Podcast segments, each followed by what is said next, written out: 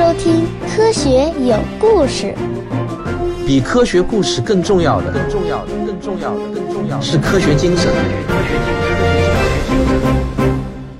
好，我们今天继续来谈卢瑟福。这个卢瑟福啊，长得是又高又壮，说话声大的可以让胆小的人吓一跳。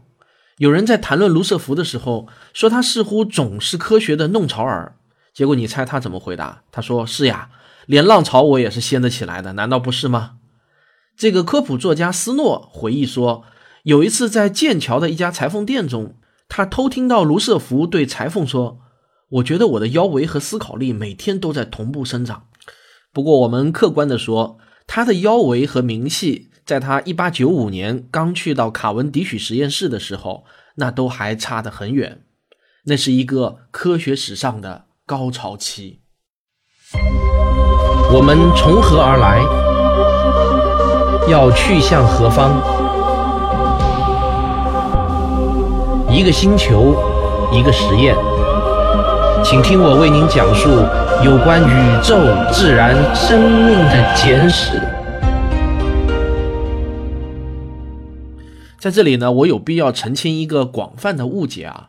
剑桥大学的这个卡文迪许实验室非常的著名，又因为英国还有个同样著名的科学家叫卡文迪许。我们前面的节目呢也讲过他的故事，他的那种病态的腼腆啊，一定让你印象深刻。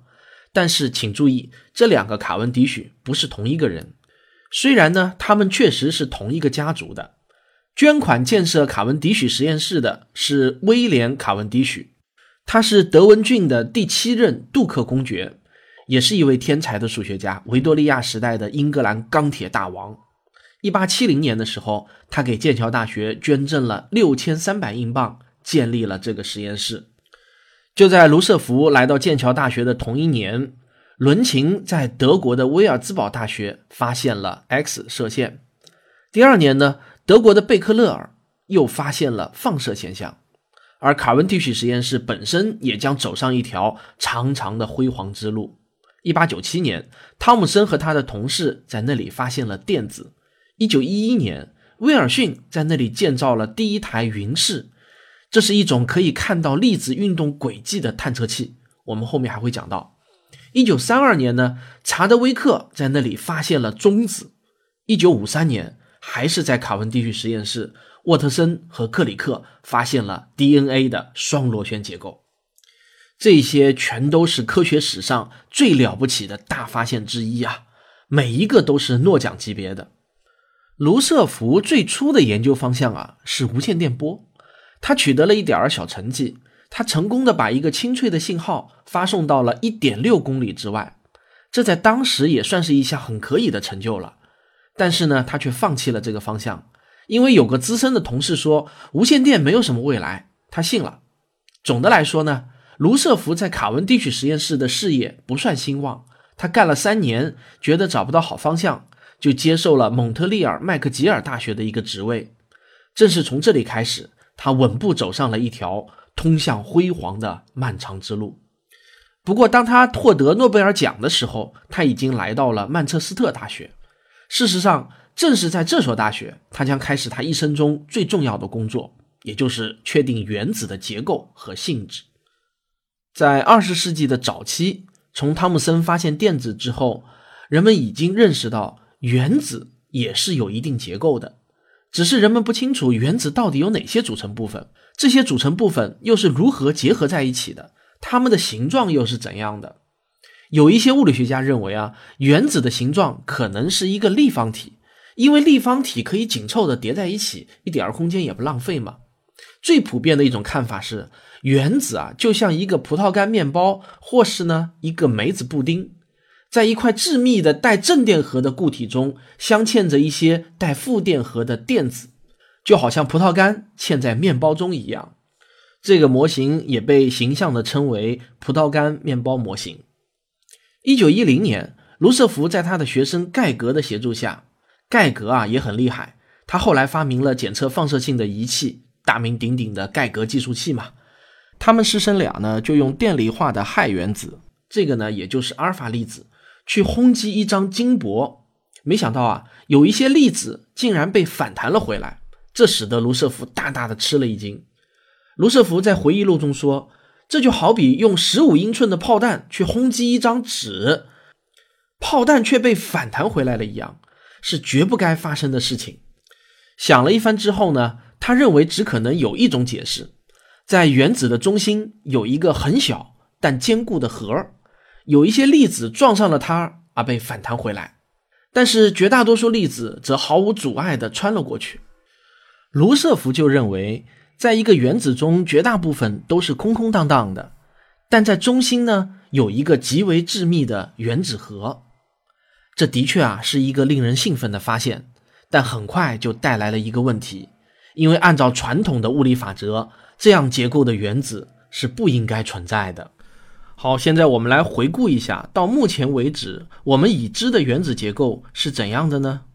每个原子都有三个最基本的组成部分，就是带正电的质子、带负电的电子，还有不带电的中子。质子和中子包含在原子核中。而电子呢，则绕着原子核旋转。质子的数量决定了一个原子的化学特性。只含有一个质子的原子就是氢，两个质子呢就是氦，三个质子呢就是锂，以此类推。每增加一个质子，你就会得到一个新的元素。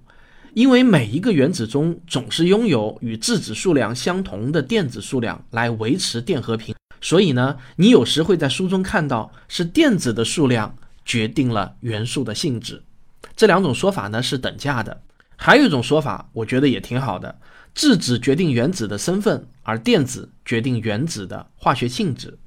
中子虽然不能影响原子的身份，但却能实实在在地增加原子的质量。中子的数量一般来说与质子的数量相等，但也不是绝对的，会有些许的上下浮动。给一个原子增加或减少一两个中子。你就会得到一个该原子的同位素。你经常可以听到在考古学中使用同位素来测定年代，例如碳十四测定法。这种碳原子中包含六个质子和八个中子，两个加起来呢就刚好是十四，所以呢我们叫碳十四。中子和质子占据了原子的核心。原子核啊非常非常小，大概只有原子总大小的千万亿分之一。但它的密度呢，却出奇的大，几乎包括了原子的全部质量。我们来打一个比方，如果把原子放大到一座教堂大小，那么原子核呢，就是一只苍蝇大小。但这只苍蝇却比整座教堂还要重几千倍。在一九一零年，抓挠着卢瑟福头脑的，正是这样一个空旷、巨大、难以想象的空间。原子的绝大部分啊，是空的。这就意味着我们周围所有那些看上去结实的固体都只是一种幻觉，但说出来呢，依然还是会让我们感到震惊。当宏观世界中的两个物体碰在一起的时候，比如最常见的例子呢，就是两个台球相撞。实际上，它们并没有真正的撞在一起。真实的情况是，这两个球所带的负电荷场发生了互相排斥作用。如果没有电场，那么这两个台球就会像两个星系相撞一样，相安无事的对穿而过。当你坐在椅子上的时候，实际上啊，你并没有真正的坐在上面，而是以一 i，也就是一亿分之一厘米的高度悬浮在椅子的上空。你身上的电子和椅面的电子互相排斥，不可能离得更近了。在我们大多数人的头脑中，有关原子的经典图像是这样的。原子核啊居于中心，一两个电子呢绕着原子核旋转，就好像行星绕着太阳转。这个模型呢，其实是一九零四年的时候，就有一个叫长冈半太郎的日本物理学家灵机一动，就凭空想象出来了。注意啊，这个时候距卢瑟福用实验的方法发现原子核还有将近六年的时间，我们只能赞叹他的运气不错。但是在原子结构领域，真正值得我们尊敬的是卢瑟福，而不是长冈半太郎。就好像在上期节目中我们强调的，在物质的微观结构领域，真正值得我们尊敬的是道尔顿，而不是德谟克利特一样。当然啊，今天我们都知道这个模型呢其实是完全错误的，但是它的生命力啊却很强。正如科学作家阿西莫夫注意到的，这个模型激发了一代又一代科幻作家的想象力，让他们创造出许多世界中的小世界的故事。在这些故事中，原子就被想象成一个有人居住的小小的太阳系，或是我们的太阳系只不过是一个更大结构中的微粒。这个图像啊，也一直影响了中国差不多一个世纪。大家如果回想一下，中央电视台在上世纪的台标。是两个椭圆组成了一朵花一样的标志，这个呢就是对原子行星模型的生动展示。如果你现在到百度上以“科学标志”为关键词搜索图片，也很容易搜索到大量的 logo，就是以这幅图像为原型创作的。恐怕这是科学史上最深入人心的一个错误图像。事实上呢，物理学家们很快就认识到，电子可不是像在轨道上运行的行星啊。而更像是风扇中旋转着的叶片，同时填满轨道中的所有空间。但不同的是，风扇中的叶片啊，只是看起来像是无处不在，而电子则是真的无处不在。毫无疑问啊，这些概念在一九一零年以及之后的许多年中，都是很少有人能懂的。卢瑟福的发现立即就引出了一个很大的问题：为什么电子能一直绕着原子核旋转而不坠毁呢？按照经典的电动力学理论，如果电子照这样的方式运动的话，就会很快耗尽能量。也就是说，电子刹那间便会盘旋着坠向原子核，这对他们来说都是一场灾难。另外还有一个问题，就是带正电的质子如何能在原子核中紧紧地结合在一起，而不四分五裂呢？很明显啊。统治着微观世界的物理法则与我们生活着的宏观世界是完全不同的。好，喝口水。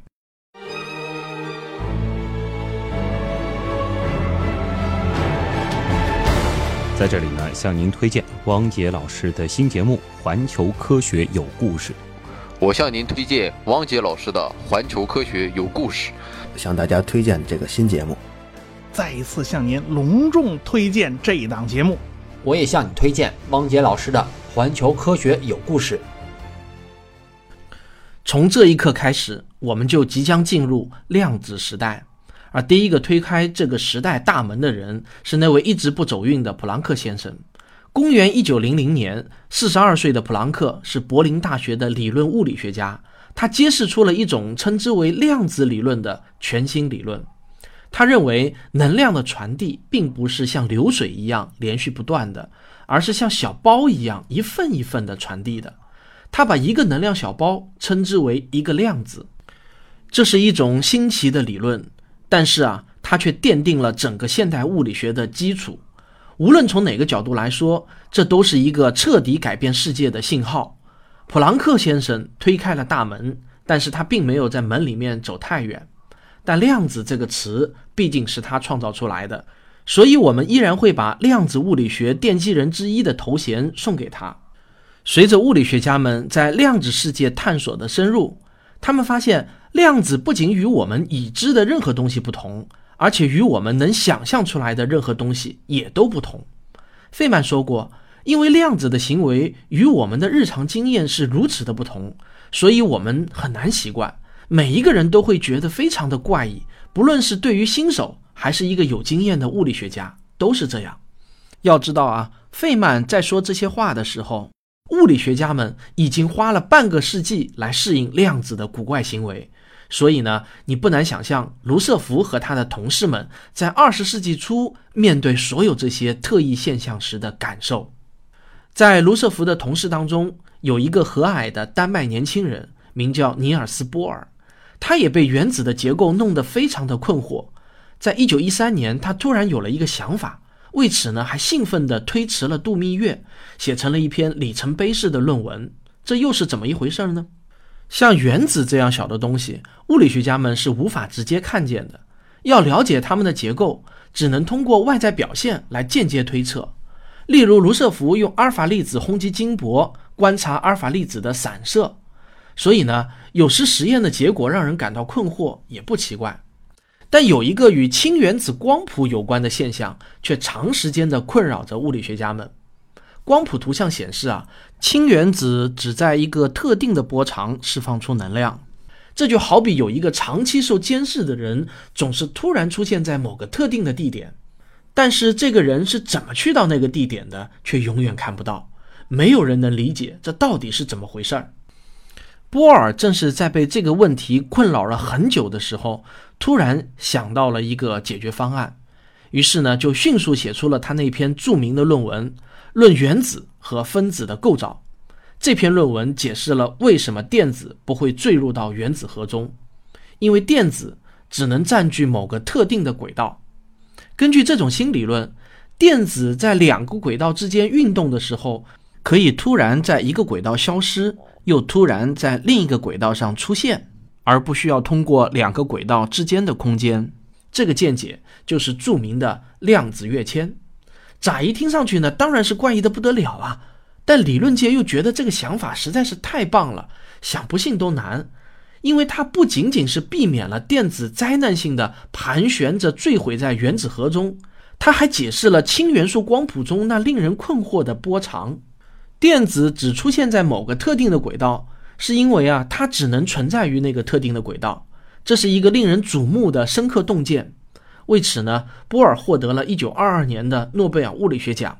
这是爱因斯坦获奖的第二年，就在差不多同时，不知疲倦的卢瑟福回到了剑桥，接替汤姆森领导卡文迪许实验室。他也想出了一个模型，用于解释为什么原子不会四分五裂。他认为带正电的质子必然会被另一种中性粒子抵消。他把这种中性粒子称之为中子。这个想法虽然简单，但很有吸引力，只是啊不容易证明。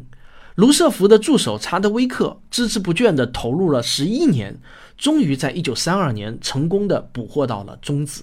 因此呢，他也获得了一九三五年的诺贝尔物理学奖。中子的延迟发现很可能啊是一件非常大的幸事。为什么呢？因为掌控中子是制造原子弹的关键技术。这是因为中子不带电，所以呢不会被原子中的电子所带的电场排斥。中子就可以像一枚鱼雷一样直击原子核，从而发生一种叫链式反应的毁灭性进程。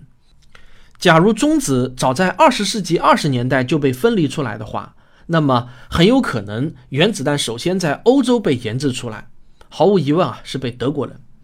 然而德国人为什么没有比美国人更早的造出原子弹，也是科学史上的一个重要的谜案，众说纷纭啊。如果你想了解这个谜案是如何被一点一点的科学破案的，可以去听我另外一个专辑《环球科学有故事》中的第三和第四集。希特勒为何没有造出原子弹？那些年呢，欧洲人忙得很，他们正尽力去搞清电子的古怪行为。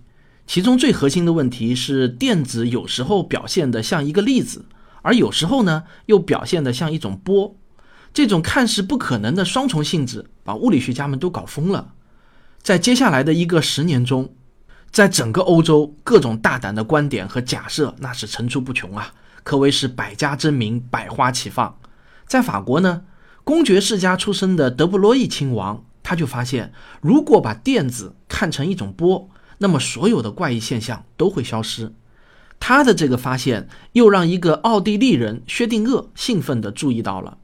他对此啊进行了一番娴熟的数学提炼工作，创建了一个让人容易搞懂的体系，称之为波动力学。几乎在同一时间，德国的物理学家海森堡也发展出了一套与他竞争的理论体系，这个呢就叫做矩阵力学。但是他的数学形式却极为复杂，以至于几乎没有人能够真正搞懂，甚至包括海森堡本人自己。海森堡有一次啊，他失望地对他的一个朋友说。我也不知道矩阵代表了什么含义。当时的结果就是，物理学界呢有了两套理论，他们基于看上去互相矛盾的前提，但却导出了相同的结果，怎么看都觉得情况不大对头。好在啊，最后在很多卓越数学家的努力下，最终证明薛定谔的波动力学和海森堡的矩阵力学在数学上其实是等价的。数学啊，真的是很神奇。我的一个心愿呢，就是在据物理和天文学史话之后呢，写一本从我的理解的角度出发的数学史话。这个心愿啊，已经纠缠了我整整一年了，但始终呢还未能如愿动笔，因为似乎总有更重要、更紧急的事情等着我去做。好，到了一九二六年，海森堡呢就想到了一个出名的妥协方法，他发展出了一种被称为量子力学的新理论。这套新理论的核心思想就是海森堡测不准原理。他认为啊，电子确实是一种粒子，但又是可以被描述为一种波的粒子。测不准原理简单来说，就是我们可以测出电子的运动速度，我们也可以测出电子在某个给定时刻的具体位置。但是啊，我们却无法同时知道这两样，而且呢，这与我们使用的测量工具的精度毫无关系。这是宇宙的一种永恒的本性。像速度，准确的说呢，是动量和位置这样不可能同时测准的物理量啊，还有一个专门的术语。叫做共轭物理量，类似的这种共轭物理量呢，还有时间和能量。在实践中，这个原理表明，我们永远无法预测一个电子在某个具体时刻的准确位置。你最多只能列出电子在不同位置的概率，或者呢，用一种稍稍不同的说法，电子在被测量到之前，必须被认为是无所不在而又无所存在。但是啊，对这个原理最广泛的公众误解就是。当我们不观察电子的时候，电子就不存在；只有我们观察过了，电子才存在。这完全偷换了客观存在与被观测到这两个概念。即便我们不去观测，电子也是存在的，因为电子有质量、角动量、能量等等属性，这些属性不会因为我们的观测与不观测而消失。我们无法确定的仅仅是电子具体在某个确定的位置而已。如果你对我上面说的这些感到困惑不已的话，那么我告诉你，这就对了。当时的物理学家们其实也没有比你好到哪儿去。波尔就说过一句很出名的话，他说：“如果有人第一次听到量子理论时没有感到恼火的话，那么说明他根本没有听明白。”海森堡在被问及该如何想象原子的图像的时候，他的回答是：“别去想。”所以呢，原子与我们大多数人头脑中创造出来的图像都是完全不同的。电子并不像行星绕着太阳那样绕着原子核飞来飞去，而更像是一团没有固定形状的云。原子的外壳也不是某种坚硬光亮的外皮，就像很多插画中怂恿我们去想象的那样。实际上啊，云团的区域只是一种概率统计上的结果。他表示，电子只有极小的可能迷失在这个区域之外。因此呢，如果你看到原子，它看上去更像是一个毛茸茸的网球，而不是一个表面坚硬的金属球。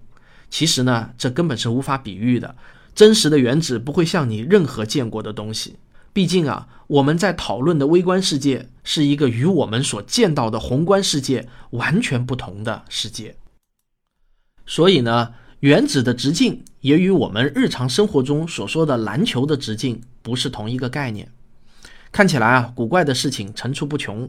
科学家们首次进入到了一个宇宙中我们大脑无法理解的区域。费曼呢是这样表述的：事物在微小尺度上的行为完全不像在大尺度上的行为。随着研究的深入，人们意识到他们发现了一个超长的世界。那里不仅仅是电子能从一个轨道突然跳入另一个轨道，而无需通过中间的任何空间，而且物质还能从虚无中凭空出现，又凭空消失。可能在所有量子的超常特性中，由不确定性原理得到的一个推论最令人抓狂，那就是某些特定的成对粒子，即便分离的再远，也能瞬间互相知道对方正在干什么。这就是著名的量子纠缠效应。要讲清楚什么是量子纠缠，我得专门开一期节目才行。那么咱们下期接着说。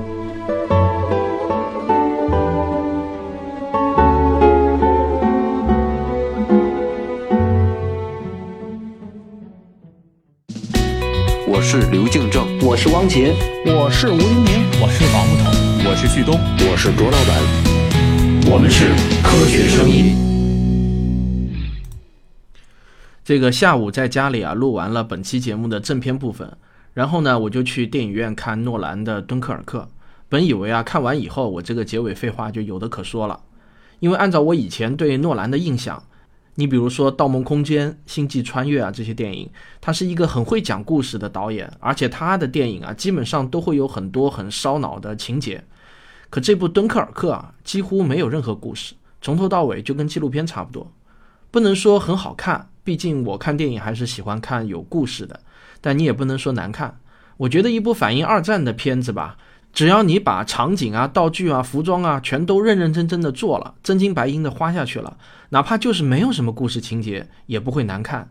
因为那些场景，咱们现代人谁都没见过嘛，真实还是很容易打动人的。这个为了不影响你的观影体验啊，我就不再多说了。我的新专辑《环球科学有故事》终于是开播了，呃，这两天看到大家非常的捧场，订阅数啊一直在往上涨，当然是很高兴的。但是啊，这也意味着新的一段艰苦的征程就开始了。做收费节目比做免费节目压力那是大很多啊，生怕做不好会恶评如潮嘛。但我喜欢这种有压力的感觉，痛并快乐着吧。感谢大家的陪伴，我们下期再见。